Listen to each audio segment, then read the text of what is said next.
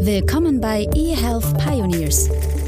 Wir verschaffen digitalen Innovationen in der Gesundheitswirtschaft Gehör mit Andrea Buzzi. Hallo und herzlich willkommen bei einer neuen Folge eHealth Pioneers. Ich bin Justus Meyer, Leiter für Content und Storytelling bei The Medical Network und habe heute die Ehre, Andrea Buzzi als Host vertreten zu dürfen.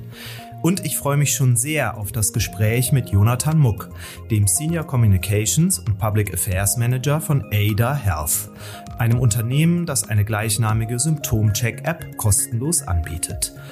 Ich muss gestehen, ich gehöre dazu. Ich bin einer von vielen Millionen Menschen in Deutschland, die erstmal im Internet ihre Symptome googeln, bevor sie zum Arzt gehen. Das Problem dabei, die Informationen, die man im Internet erhält, sind oft unzutreffend. Das sagen zumindest australische Forscher. Und eine Studie der Universität Köln zeigt, dass schon eine fünfminütige Internetsuche nach eigenen Symptomen die Angst vor einer schweren Erkrankung steigert. Mein Eindruck ist aber, dass das Probleme sind, die wir eigentlich längst hinter uns gelassen haben sollten, dank künstlicher Intelligenz. Wenn wir eine KI mit ausreichend Informationen füttern, sollte die doch mindestens so gute, wenn nicht bessere Diagnosen stellen können als ein Arzt. Ohne komplizierte Terminvergabe, lästige und Rückfahrten und lange Wartezeiten in überfüllten Praxen. Ein Traum. Ob künstliche Intelligenz mir diesen Traum erfüllen kann und was Ärzte davon halten, darüber unterhalte ich mich heute mit meinem Gast. Herzlich willkommen, Jonathan Muck. Hallo Justus, danke für die Einführung und schön hier zu sein. Ja, freut mich sehr, dass du da bist. Ähm, Jonathan, zum Einstieg muss ich gleich die ganz persönliche Frage stellen. Welches Symptom hast du eigentlich zuletzt in der App eingegeben? Das waren tatsächlich Knieschmerzen. Ich bin passionierter Basketballspieler und leite da unter dem Jumpers Knee. Und da bin ich, bevor ich zum Orthopäde gegangen bin, habe ich die Symptome tatsächlich eingegeben und Ada lag dann auch richtig. Ada Health hat ja gerade 120 Millionen Dollar von Investoren eingesammelt für eine kostenlose, werbefreie App. Wie stellt man das an? Was sehen die Investoren in Ada Health? Ich glaube, es gibt ganz verschiedene Dinge, die Investoren in Ada sehen. Zum einen ist es sicher das enorme Potenzial von Ada. Also wenn man sich einfach auch nochmal unsere Userbase anschaut, wir haben inzwischen 11 Millionen Nutzer überall auf der Welt, 26 Millionen Assessments durchgeführt haben. Das zeigt einfach wirklich äh, den enormen Need und den enormen Bedarf, der für so eine Lösung wie ADA da ist. Auch wenn man sich anschaut, welche Google-Anfragen am häufigsten gestellt werden, dann sind die Anfragen nach äh, Gesundheitsfragen, glaube ich, an zweiter Stelle nach einer anderen Kategorie, die hier nicht genannt werden darf. Das heißt, das zeigt schon einfach der Bedarf, der da ist. Dann ist es aber sicher auch die enorme medizinische Qualität, die ADA hat. Ähm, das ist was, worauf wir den Fokus legen und worauf wir auch sehr stolz sind. Wir haben bei uns in-house über 50 Ärzte und Ärztinnen, die im Prinzip dafür da sind, dass die Ergebnisse von ADA auch wirklich akkurat und sicher sind und die das sicherstellen. Das weisen wir auch mit Studien nach. Ähm, daran ist uns sehr gelegen. Und wir haben verschiedene Studien durchgeführt, äh, die auch zeigen, dass ADA anderen äh, Lösungen in dem Markt deutlich überlegen ist. Also das sehen Investoren in uns. Über die App werden wir ja noch ausführlicher sprechen. Ich muss jetzt aber noch mal kurz bei dem, bei dem Unternehmen bleiben. Der Firmengründer hat ja vor einer Weile in einem Interview mal erzählt, dass Ada Health noch kein profitables Unternehmen ist. Ich habe mich gefragt, wie verdient Ada Health denn überhaupt aktuell Geld? Ja, das ist eine Frage, die wir tatsächlich oft bekommen. Viele Leute kennen die kostenlose ADA-App, äh, die wir haben. Die werden wir so in der Grundform auch weiterhin kostenlos anbieten, weil wir denken, dass das, was wir bieten, also wirklich diese erste Orientierung bei medizinischen Fragen, so einen hohen Mehrwert bietet ähm, und für Menschen so wertvoll ist, wie du auch eingangs meintest, einfach auch eine höhere Qualität bietet als äh, seine Symptome zu googeln, was zu wirklich äh, Missverständnissen und Angst und anderen unerwünschten Nebeneffekten führen kann, dass wir sagen, das muss weiterhin kostenlos bleiben. Was viele dann nicht wissen und was ist letztlich auch das ist, womit wir Geld verdienen, ist, dass wir die Technologie, die sich in unserer kostenlosen App bewährt hat, auch bei Gesundheitsdienstleistern, bei Krankenhausketten in den USA sprechen wir von Gesundheitssystemen, was im deutschen Kontext immer so ein bisschen irreführend ist, weil wir ja nur das deutsche Gesundheitssystem kennen. In den USA sind es dann eben aber oft diese großen Netzwerke, wo Krankenhausketten, niedergelassene Arztpraxen und äh, oft auch die Krankenversicherungen mit in einem privaten Netzwerk, in einem privaten Unternehmen stecken. Und da integrieren wir ADA als digitale Pforte, als sogenannte Digital Front Door und geben Menschen im System, die dann darin versichert sind, die Möglichkeit, dass sie erstmal ADA durchspielen, bevor sie zum Arzt gehen. Und das ist dann wirklich eine tiefe Integration in diese Systeme. Das heißt, Menschen gehen bei Beschwerden das ADA-Assessment durch und dann basierend auf den Ergebnissen kriegen sie die nächsten Optionen angezeigt. Ähm, dafür haben wir verschiedene sogenannte Advice-Levels, die rangieren von, ich sag mal, im schlimmsten Fall ist ein Herzinfarkt, geh sofort in die Notaufnahme, hier ist die nächste Notaufnahme, hin bis zu das sind Symptome, die man wahrscheinlich zu Hause erstmal entweder behandeln kann oder abwarten kann. Ähm, und man dann die Empfehlung bekommt, erstmal abzuwarten und vielleicht am nächsten Tag zum niedergelassenen Arzt um die Ecke zu gehen. Das integriert dann aber auch immer weiter, dass man dann auch direkt einen Termin buchen kann.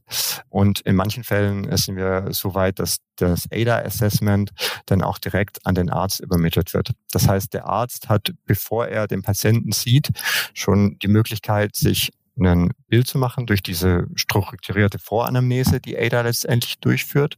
Ähm, und der Arzt bekommt das dann auch in einer Form aufgezeigt, die Ihnen vielleicht verständlich ist, wie gesagt in einer strukturierten Form und kann sich dann schon mal überlegen, was mache ich mit dem Patienten, der reinkommt, was sind die Folgefragen, die gestellt werden und hat natürlich auch ADAs Empfehlungen, die dann hoffentlich dazu beitragen, die medizinische Qualität und ja auch die Patienten-Arzt-Interaktion zu verbessern.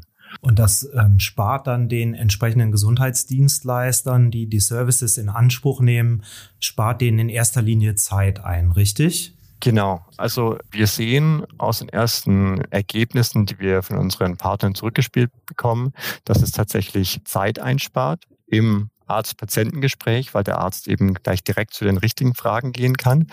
Aber es hilft eben auch, die Versorgung effizienter zu gestalten.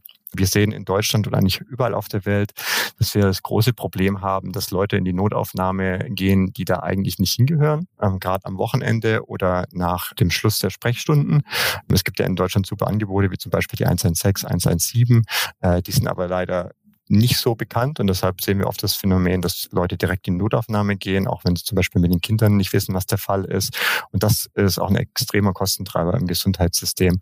Und da wollen wir unsere Partner mit dabei unterstützen, dass die gesamte Versorgung und die Patientenpfade effizienter und auch sinnvoller letztendlich natürlich für alle Beteiligten ausgestaltet werden. Und dafür, dass wir unsere Technologie in die Partnersysteme integrieren, werden wir letztendlich bezahlt. Und das ist das, womit wir Geld verdienen. Ich habe die App natürlich ausprobiert, ne? ist ja ganz klar. Ich muss zugeben, ich war schon ehrlich sehr beeindruckt davon, wie genau und differenziert die aus meinen Antworten auf die Fragen des ist ein Chatbot, mit dem man da spricht, ne, äh, mögliche Ursachen meiner Symptome erkannt hat kann man eigentlich oder kannst du so ungefähr beziffern, wie oft die App eigentlich richtig oder falsch liegt? Ja, also wie gesagt, wir führen dazu Studien durch ähm, und wir haben verschiedene Parameter, mit denen wir das messen. Also wir sagen, ein wichtiger Parameter ist die Abdeckung von Krankheitsbildern. Also wie viele Krankheitsbilder sind überhaupt in dem System drin. Und da ist ADA tatsächlich eines der umfangreichsten Systeme am Markt. Ähm, wir haben über 30.000 äh, ICD-10-Codes, die wir abdecken. Das entspricht wirklich einem großen Teil das aller. Das müssen doch eigentlich alle sein. Das ist ein sehr großer Anteil aller herkömmlichen Erkrankungen, die die Ärzte auch am meisten sehen. Wir haben aber auch sehr viele seltene Erkrankungen im System, äh, mehrere hundert seltene Erkrankungen, was auch wirklich einer der großen Unterschiede von ADA zu anderen Wettbewerbern ist. Dann haben wir den Parameter Genauigkeit. Da haben wir eine Studie durchgeführt, die im äh, British Journal of Medicine veröffentlicht wurde und auch ein Peer-Review-Verfahren durchlaufen hat, die besagt, dass ADA in 70 Prozent der Fälle die richtige Erkrankung unter den Top 3 hatte. Dazu muss man wissen, auch Ärzte liegen natürlich nicht bei 100 Prozent. Die haben in der Studie, glaube ich, lagen bei 80 Prozent ungefähr. Das heißt, wir, wir kommen da schon relativ nah dran an Erkrankungen. Das sind natürlich manche Erkrankungen, die etwas schwerer zu erkennen sind als andere. Genau, und auch die Abgrenzung von anderen Krankheitsbildern. Ähm, das heißt, wir sehen da auch so leichte Unterschiede, je nach den Krankheitsbildern natürlich, aber im Durchschnitt 70 Prozent Genauigkeit. Und was für uns eigentlich das Wichtigste ist, ist, äh, wie sicher äh, sind die Ratschläge, die ADA gibt. Weil äh, ich habe es vorhin schon kurz beschrieben, wir geben auch dann ein Advice-Level mit an. Ähm, und da zeigen Studien, dass wir 97 Prozent sicher ist, was genau ähm, auch auf dem Level von Hausärzten äh, liegt, die in den Studien mit verglichen wurden. Welche Symptome werden denn eigentlich am häufigsten eingegeben in der App? Ja, das entspricht so ein bisschen dem der Krankheitsverteilung, die wir auch in der echten Welt sehen, weil letztendlich sind es natürlich auch echte Fälle, die in ADA eingegeben werden. Also es sind die, die Erkrankungen, die auch sonst am häufigsten sind, Überkopfschmerzen, Bauchschmerzen, mentale Probleme auch die jetzt auch während der Corona-Krise stark zugenommen haben. Es wirklich, wir decken das wirklich das breite Spektrum aller Erkrankungen ab und so wie viele Erkrankungen, es gibt alle Erkrankungen, die gibt es, kommen auch irgendwann vor. Und so verteilt sich ungefähr auch die Häufigkeit der Erkrankungen, die wir bei uns im System erkennen. Ich wollte dich eigentlich jetzt an der Stelle fragen, wie viele Patientendaten eigentlich so mittlerweile eingeflossen sind in die App. Du hast es aber eben schon gesagt. Ich meine, 26 Millionen Assessments hattest du genannt als Zahl. Das ist richtig, ähm, ja. Das ist ja total wichtig für die künstliche Intelligenz, die dahinter steckt, dass sie immer wieder mit Daten gefüttert wird, ne? weil es ist ja letzten Endes maschinelles Lernen auch, was die macht. Kannst du irgendwie erklären oder kann man das überhaupt erklären, wie sich eine künstliche Intelligenz dadurch verändert durch diese vielen Millionen Daten, die sie dann sich einverleibt? Also ich glaube, dazu muss man zuerst sagen, dass wir verschiedene Technologien von künstlicher Intelligenz einsetzen. Künstliche Intelligenz ist letztendlich ein Überbegriff für verschiedene Technologien, die es in dem Bereich gibt. Und wir setzen da auf verschiedene. Was bei ADA aber im Kern ist, ist, dass wir eine sehr umfassende medizinische Wissensbasis haben, auf der wir unser künstliche Intelligenzsystem aufbauen. Das heißt, es ist im Kern nicht so, dass wir nur die Erkenntnisse, die wir haben, nur aus dem Feedback bekommen, das wir von Patienten erhalten. Das wäre auch, glaube ich, aus Biasgründen und so schwierig, sondern wir sagen, der Kern ist unsere medizinische Wissensbasis, die wir über mehrere Jahre aufgebaut haben, bevor wir unsere App überhaupt in den Start gegangen sind und äh, wo wir auch über 50 Ärztinnen und Ärzte aktuell haben, die die Wissensbasis pflegen, die schauen, dass die auf einem aktuellen Niveau ist und dass auch neueste Erkenntnisse da immer eingebettet werden. Und unser AI-System geht dann letztendlich so vor, wie es auch ein Arzt tun würde in einer Situation mit einem Patienten, dass er immer abgleicht, was weiß ich über den Patienten. Wir fragen auch verschiedene Risikofaktoren ab, wie Alter, Geschlecht, äh, Standort, wo befindet sich jemand, der auch einen großen Unterschied macht, äh, wie wahrscheinlich eine, eine Erkrankung letztendlich ist. Aber zum Beispiel auch, ob jemand Raucher ist oder Diabetes hat. Das sind alles so Faktoren, die unsere künstliche Intelligenz mit einrechnet und die dann abgeglichen werden mit unserer medizinischen Wissensbasis. Und die KI äh, überlegt sich dann praktisch immer, was ist die Frage, die ich als nächstes stellen muss, um dahin zu kommen, dass ich äh, eine Ursache für die beschriebenen Symptome angeben kann. Das ist die Technologie, die im Kern steckt. Dann haben wir aber auch andere äh, Feedback Loops, die dann tatsächlich auf maschinellem Wissen beruhen, die unseren Medical Engineers, wie wir sie nennen, äh, Feedback dazu geben, wo wir vielleicht nochmal ein bisschen äh, nachschärfen müssen, wo wir uns einzelne Krankheitsbilder nochmal angucken müssen. Ähm, und so ist es ein komplexes Gesamtsystem von verschiedenen Technologien, das da zusammenspielt. Ich nehme an, dass genau in diesem komplexen Zusammenspiel auch die Unterschiede zu anderen Symptomcheckern liegen, weil es gibt ja andere. Ne? Ada Health hat ja jetzt da kein totales Alleinstellungsmerkmal. Ich habe gesehen beispielsweise auf Plattformen wie NetDoktor oder Apothekenumschau gibt's ganz ähnliche Symptomchecker, die jetzt für jemanden wie mich, der sie anwendet, auf den ersten Blick sich nicht so großartig von dem von Ada Health unterscheiden, aber es wird ja Unterschiede geben. Kannst du da was zu sagen? Worauf wir einen Riesenfokus legen, ist die medizinische Qualität. Das sollte aus unserer Sicht wirklich die oberste Priorität sein. Das sehen wir auch eigentlich überall auf der Welt. Wenn wir Partnerschaften abschließen, werden wir meistens gewählt aufgrund unserer medizinischen Qualität. Dann glaube ich, es gibt aber auch Unterschiede, ähm, wenn man sich anschaut, wie ist die Lösung ausgestaltet? Wie nutzerfreundlich ist die Lösung. Das ist auch was, worauf wir extrem viel Wert legen, wo wir auch viele Kollegen im Bereich User Research haben, die sich zusammen ähm, mit Nutzern und Patienten anschauen, wie ist es aufbereitet, wie sind die Fragen gestellt, ist es verständlich, erfasst das letztendlich das, was der Nutzer auch beschreiben möchte und ist es wirklich eingängig und leicht zu verwenden, weil ich glaube, das ist, glaube ich, so eine Faustregel, die allgemein für den Digital Health Bereich gilt. Nur Lösungen, die auch wirklich einen Mehrwert bringen für die äh, Nutzer und für die Menschen und so ausgestaltet sind, dass sie Menschen gern nutzen, ähm, werden letztendlich auch verwendet. Und da legen wir einen sehr hohen Fokus drauf. Wie würde sich denn deiner Meinung nach die Gesundheitsversorgung in Deutschland verändern, wenn wir machen jetzt mal ein kleines Gedankenexperiment, wenn jetzt alle Menschen ADA auf ihrem Smartphone hätten? Ich vermute, wenn wir an der Stelle sind, wären wir alle etwas kompetenter, was unsere eigene Gesundheit angeht. Ähm, ich glaube, Gesundheitskompetenz ist so einer der großen Bereiche, wo wir weltweit besser werden müssen, aber auch vor allem in Deutschland. Das sieht man ja auch äh, an verschiedenen Studien, die das belegen, dass es da in Deutschland Nachholbedarf gibt.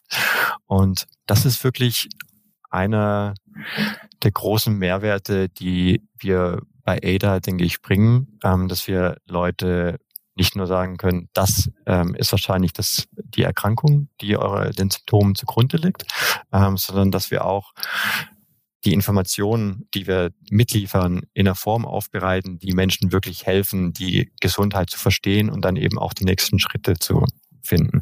Weil ich glaube, wir kennen das alle, wenn wir zum Arzt gehen und sagen, äh, der Arzt äh, schaut sich das Symptom kurz an. Er hat ja meistens irgendwie, ich weiß nicht wie viel Zeit in Deutschland, sieben oder zehn Minuten, irgendwas so in der Größenordnung. Das kennen, kennen wir ja alle. Wir gehen zum Arzt, ähm, der nimmt sich nicht so viel Zeit, schreibt dann irgendwie die Diagnose auf den Zettel, dann steht da irgendein lateinisches Wort und man muss letztendlich dann auch nochmal zu Hause nachgoogeln, was war das überhaupt. Und ich glaube, da wollen wir Menschen helfen, davon wegzukommen, also dass man wirklich versteht, was ist das, die gesundheitlichen Probleme, die mich plagen, welche verschiedenen Optionen habe ich und was sind die geeignetsten nächsten Schritte. Ich glaube, das hilft dabei, die Gesundheitsversorgung zu verbessern. Nehmen wir zum Beispiel den Bereich seltene Erkrankungen. Ähm, es gibt über 6000 seltene Erkrankungen, die kann kein Arzt, schon gar nicht äh, ein Allgemeinarzt, alle kennen. Ähm, und das zeigt sich auch auf, bei der Zeit zur Diagnose. Also es dauert durchschnittlich fünf Jahre, bis ein Mensch mit einer seltenen Erkrankung die richtige Diagnose bekommt. Und dahinter steht nicht nur viel Wartezeit, sondern auch viel Leidenszeit tatsächlich oft, weil dann oft die falsche Diagnose gestellt wird, äh, die falsche Behandlung auch erfolgt und Leute das Gefühl teilweise haben. Teilweise mit Nebenwirkungen. Ne? Mit Nebenwirkungen, teilweise auch den Leuten gesagt wird, ihr redet euch die Erkrankung ein und dann Psychopharmadeutika verschrieben werden. Und ich glaube, das ist, äh, zeigen auch Studien, dass wir bei ADA da schon sehr gut drin sind, seltene Erkrankungen zu erkennen und im Zusammenspiel mit dem Arzt, wenn Leute dann wirklich ihren ADA-Report nehmen und flächendeckend zum Arzt gehen würden, denken wir auch, dass wir die medizinische Versorgung in Deutschland flächendeckend verbessern könnten und gleichzeitig die Effizienz dadurch steigern könnten, dass wir aufzeigen können, wo man am besten hingeht. Seltene Erkrankungen hört sich immer so an, als sei das eigentlich gar nicht so wirklich relevant, weil es halt, wie der Name sagt, selten ist. Aber so selten sind die gar nicht, oder? Nee, ähm, sind sie nicht. Also in Deutschland leiden vier Millionen Menschen unter einer seltenen Erkrankung. Das sind ziemlich viele. Die Definition der EMA, also der Europäischen Arzneimittelbehörde, ist, glaube ich, wenn nicht mehr als fünf von 10.000 Menschen betroffen sind, ist es eine seltene Erkrankung. Aber dadurch, dass es eben so viele seltene Erkrankungen gibt, die oft auch nicht gut erforscht sind, gibt es äh, in Summe natürlich sehr viele Patienten. Was halten denn Ärzte eigentlich von der App? Wie ist so das, das Feedback, das ihr bekommt? Das ist überwiegend sehr positiv. Ähm, also ich glaube generell, man sieht bei Ärzten sehr großes Interesse im Bereich künstliche Intelligenz, wenn man sich auch umschaut, wie Arztsymposien und Konferenzen jetzt ausgestaltet werden. Man findet eigentlich kaum noch welche, wo Digital Health und künstliche Intelligenz nicht auch bespielt werden wir sehen auch viele Anfragen tatsächlich von der Ärzteschaft ähm, zusammen bei Konferenzen ähm, mit ADA auf dem Panel zu sitzen und zusammen zu sprechen. Und auch so, ich habe Stories gehört ähm, von Psychiatern in der Psychiatrie, die auch äh, ADA auf ihrem Handy haben und sagen, ich bin jetzt Facharzt für Psychiatrie, aber in vielen anderen Bereichen kenne ich mich natürlich nicht so gut aus und deshalb checke ich Sachen auch erstmal bei ADA. Also die nutzen das tatsächlich als Hilfe für ihre eigene Diagnostik. Teilweise habe ich gehört, dass es AIDS gibt, auch wenn man sagen muss, dass ADA jetzt kein ausgewiesenes Clinical Decision Support System ist, was im ärztlichen Alltag ähm, von Ärzten angewendet wird. Und äh, wir vermarkten das auch nicht so, sondern wir sagen ganz klar, ADA ist auf Menschen, unsere Nutzer und Patienten ausgerichtet, die ihre Gesundheit verstehen wollen und dann eben auch wissen wollen, was mit ihnen los ist und was die nächsten geeigneten Schritte sind.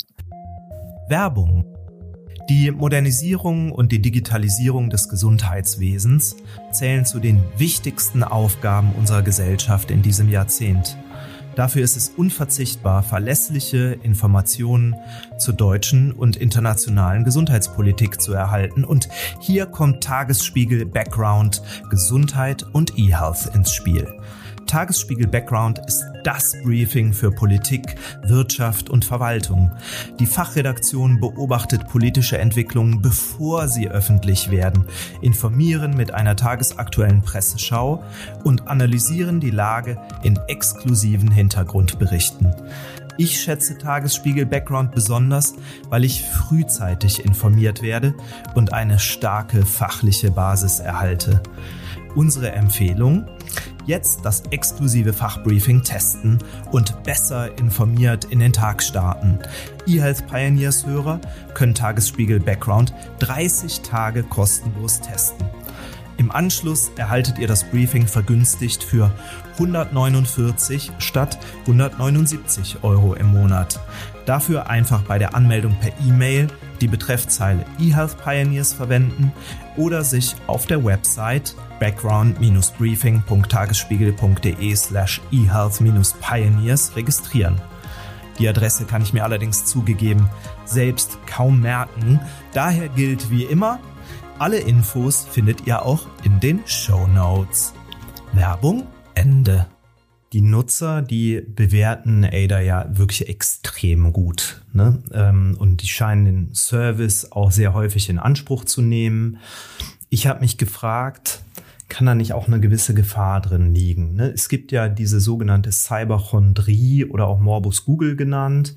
Ähm, das ist, wenn jemand so geradezu krankhaft vermeintliche oder tatsächlich existierende eigene Symptome digital recherchiert. Kann die Software beziehungsweise die App oder die künstliche Intelligenz dahinter, kann die sowas eigentlich erkennen? Und was macht sie dann, wenn sie das erkennt?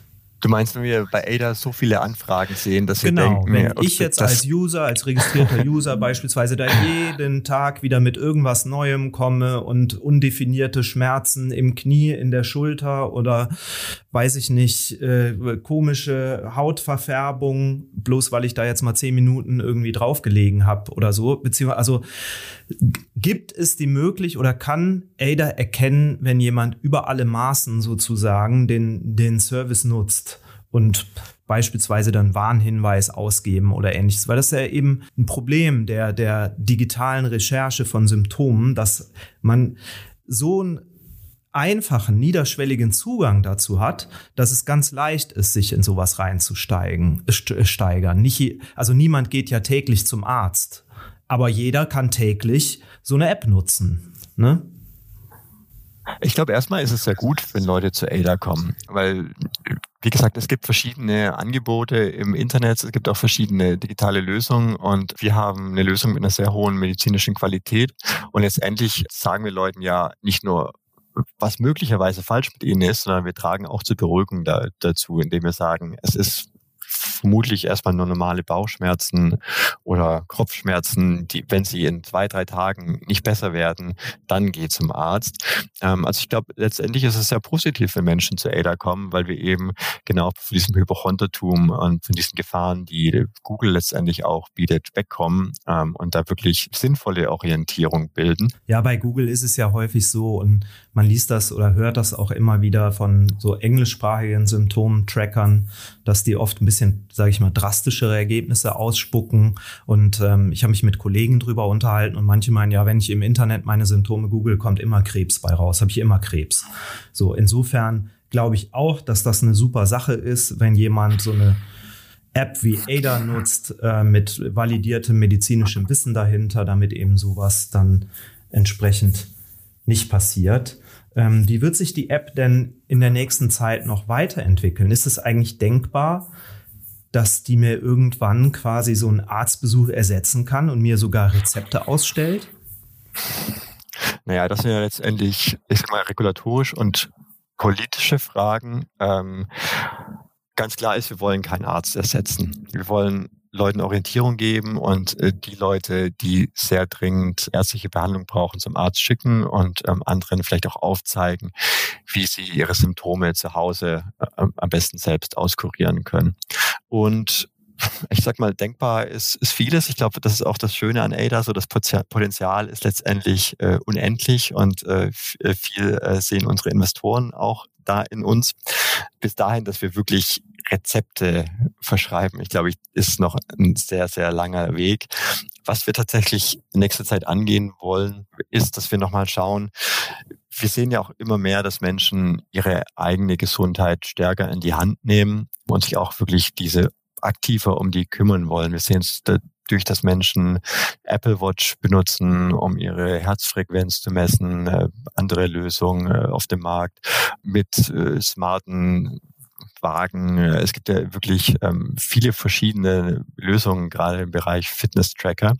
Aber auch zum Beispiel der Bereich Home-Tests ist ein Bereich, der jetzt durch die Corona-Pandemie auch, glaube ich, nochmal mehr Aufmerksamkeit bekommen hat, dass die Leute merken, okay, ich kann auch zu Hause Tests durchführen und wo man auch viele verschiedene Lösungen am Markt sieht.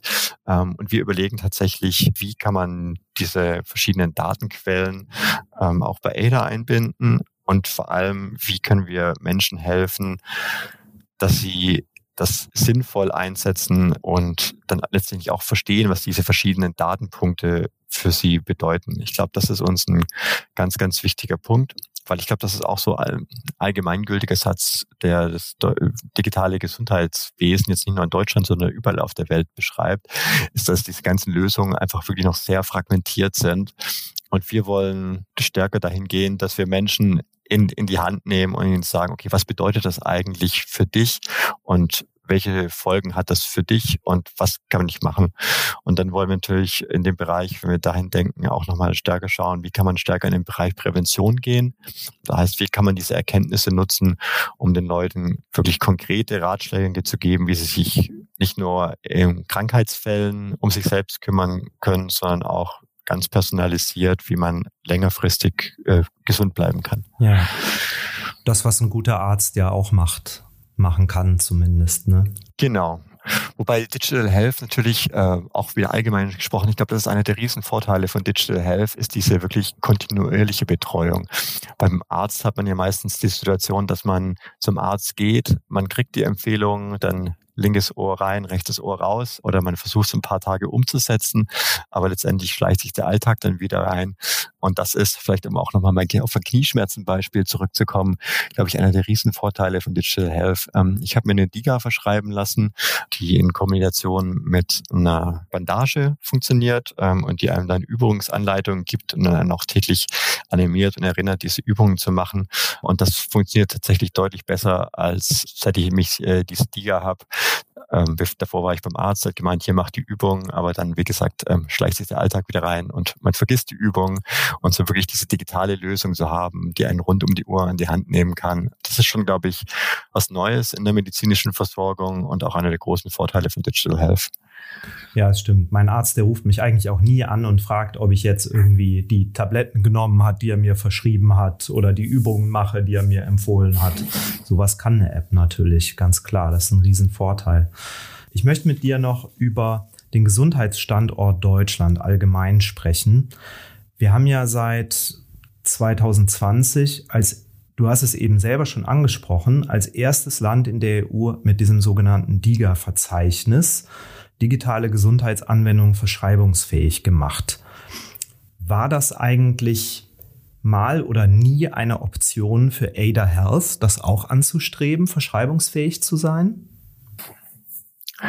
Das ist eine Option, die wir aktuell tatsächlich nicht so stark in den Blick nehmen, aus dem Grund, dass wir mit ADA ja vor dem Arztbesuch ansetzen und DIGAs ja aktuell, so wie sie ausgestaltet sind, so funktionieren, dass der Arzt sie verschreibt. Ähm, und das wäre aus unserer Sicht dann aktuell, so wie unsere Produktlösungen ausgestaltet sind und wie das DIGA Fast Track Verfahren ausgestaltet sind, ist das einfach, äh, ich sag mal, kein Match made in heaven. Verstehe. Der, der Vorgänger von Karl Lauterbach als Bundesgesundheitsminister Jens Spahn, der hat ja sehr, sehr viele Digitalisierungsvorhaben auf den Weg gebracht. Aktuell stockt das so ein bisschen, beispielsweise bei der Einführung vom E-Rezept oder der elektronischen Patientenakte oder auch der elektronischen Arbeitsunfähigkeitsbescheinigung. Aus deiner Sicht haben wir uns da einfach übernommen mit diesen vielen Digitalisierungsvorhaben oder ist man mittlerweile oder ist der neue Bundesgesundheitsminister Karl Lauterbach dazu vorsichtig? Ich glaube nicht, dass wir uns übernommen haben. Ganz im Gegenteil. Ich glaube, es ist sehr, sehr positiv, äh, was die Regierung unter Jens Spahn geführte Gesundheitsministerium gemacht hat, dass sie gesagt haben, nachdem wir äh, in der Gematik, ähm, damals als das BMG noch nicht Hauptgesellschafter war, wirklich jahrelang diskutiert haben und äh, letztendlich keine Lösung in die Praxis gebracht haben, dass er gesagt hat, wir stoßen das jetzt an und wir machen einfach mal. Ich glaube, das ist ein ganz, ganz wichtiger Schritt. Und auch die Stoßrichtung der Ausgestaltung geht in vielen Bereichen ja auch wirklich in eine sehr, sehr gute Richtung. Zum Beispiel auch die Gematik, dass man sagt, man geht jetzt von den Konnektoren weg zu äh, elektronischen Identitäten. Das ist natürlich ein sehr zeitgemäßer Schritt, ähm, dass man da auch nicht auf den alten Lösungen beharrt, sondern sagt, okay, wir hatten, haben die ausgerollt, sehen aber, es gibt zeitgemäßere Lösungen, die auch nochmal äh, interoperabler sind und mehr Konnektivität zulassen. Glaube ich, genau der richtige Schritt, dass man ins Machen geht ähm, und dann auch so ein bisschen nach dem Trial-and-Error-Prinzip, wenn was nicht funktioniert, dass man dann äh, umjustiert und äh, andere Wege geht. Und ich glaube, das ist auch genau der Weg, den die neue Bundesregierung fortgehen sollte, dass man sagt, einfach weitermachen, die Dinge weiter umsetzen. Und vielleicht so ein Fehler, den wir, glaube ich, in Deutschland in der Vergangenheit gemacht haben, dass wir immer gesagt haben, wir brauchen unsere eigenen Lösungen, müssen eigene Standards entwickeln. Ähm, es gibt, glaube ich, wenn man sich umschaut in der Welt, schon sehr viele Standards äh, und sehr viele Lösungen, die in anderen Ländern funktionieren. Ich glaube, manchmal darf es dann auch einfach Copy und Paste sein. Besser gut geklaut als schlecht selber gemacht, sage ich dann noch. ja. Ja, da ist was dran. Ja, das ähm, sehe ich im Prinzip genauso. Gut, zum Abschluss. Wir kommen schon zum Abschluss ähm, stelle ich dir jetzt auch unsere sogenannte Science-Fiction-Frage.